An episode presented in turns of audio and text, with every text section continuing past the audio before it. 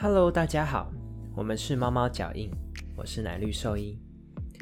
前几集我们聊了几种比较常见的哺乳类特殊宠物，接下来我们要开始介绍每种动物之间各自不同的饲养管理方式。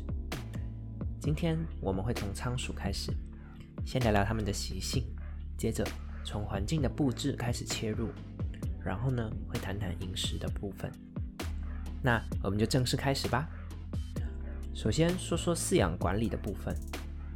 仓鼠呢，它是一种相对比较不合群的动物，因此我们并不建议成群的饲养，因为非常容易打架，然后会打得头破血流。那不熟悉仓鼠的朋友可能就会觉得很奇怪，咦，不是很多宠物店都有一大堆养在一起吗？但其实你们不知道的是，有些不孝业者为了节省展示空间，把一堆仓鼠养在一起。除了没有生活品质之外呢，实际上每天可能都要把好几只被打伤甚至被打死的仓鼠拿去丢掉，所以我是非常不建议群养仓鼠的，也希望大家不要向群养仓鼠的店家购买哦。再来说说笼子吧，金属笼或是亚克力箱是比较常见的饲养箱，不过呢都有各自的问题。金属笼的优点啊，就是通风良好，清洁容易，但它的缺点呢？就是鼠鼠有时候会有啃咬栏杆的行为，那咬着咬着，有时候就会让牙齿受伤。另外啊，攀爬金属栏杆，像吊单杠这样子呢，也有可能会造成鼠鼠意外掉下来，导致受伤。严重的话，甚至可能会导致骨折哦。所以啊，在选购时，建议要选择间隙比较小，并且栏杆是垂直排列的笼子。这样就可以避免鼠鼠啃咬跟攀爬，导致像这样受伤的情况发生。那至于亚克力箱的话，就比较没有前面这两个问题啦。不过呢，缺点的话就是它的密封性比较高，所以呢，相对的通风性就比较差了。所以在选购的时候啊，会建议优先考虑有换气风扇的产品哦。那至于垫料的选择部分呢，一般市售的垫料大部分都是 OK 的。包含纸棉、木屑，或者比较简单一点的话，也可以使用撕碎的厨房纸巾或者是报纸。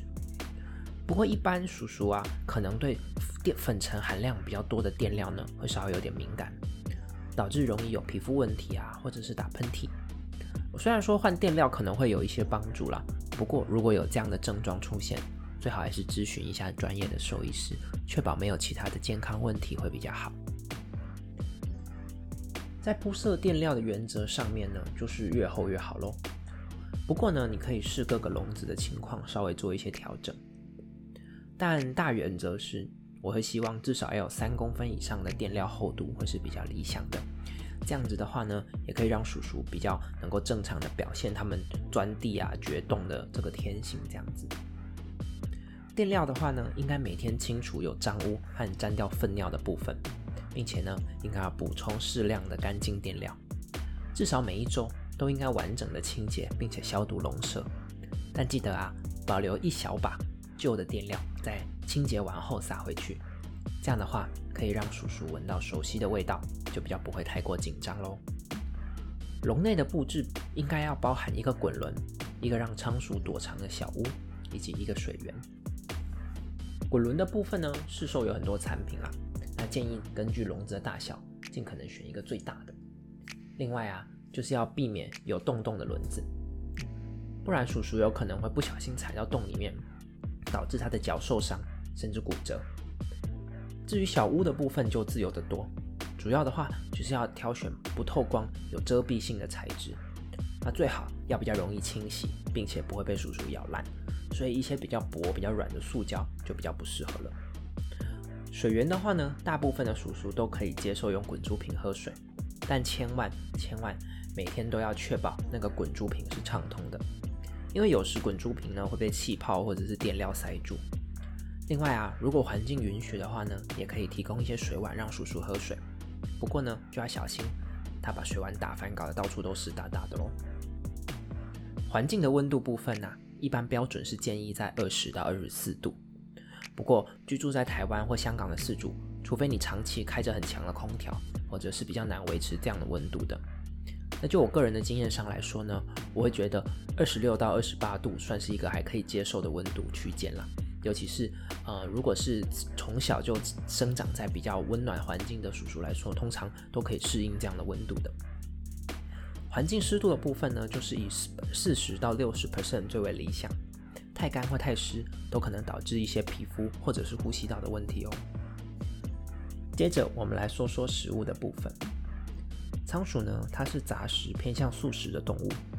我建议可以提供块状的合成饲料，或者是俗称的实验鼠饲料，那确保营养素的均衡哦。如果可以再搭配适量的蔬果或者是肉类或昆虫就更好了。大部分的蔬果跟根茎类作物，叔叔都是可以吃的。那至于水煮的鸡胸肉啊，或是水煮蛋，也都是很好的蛋白质来源。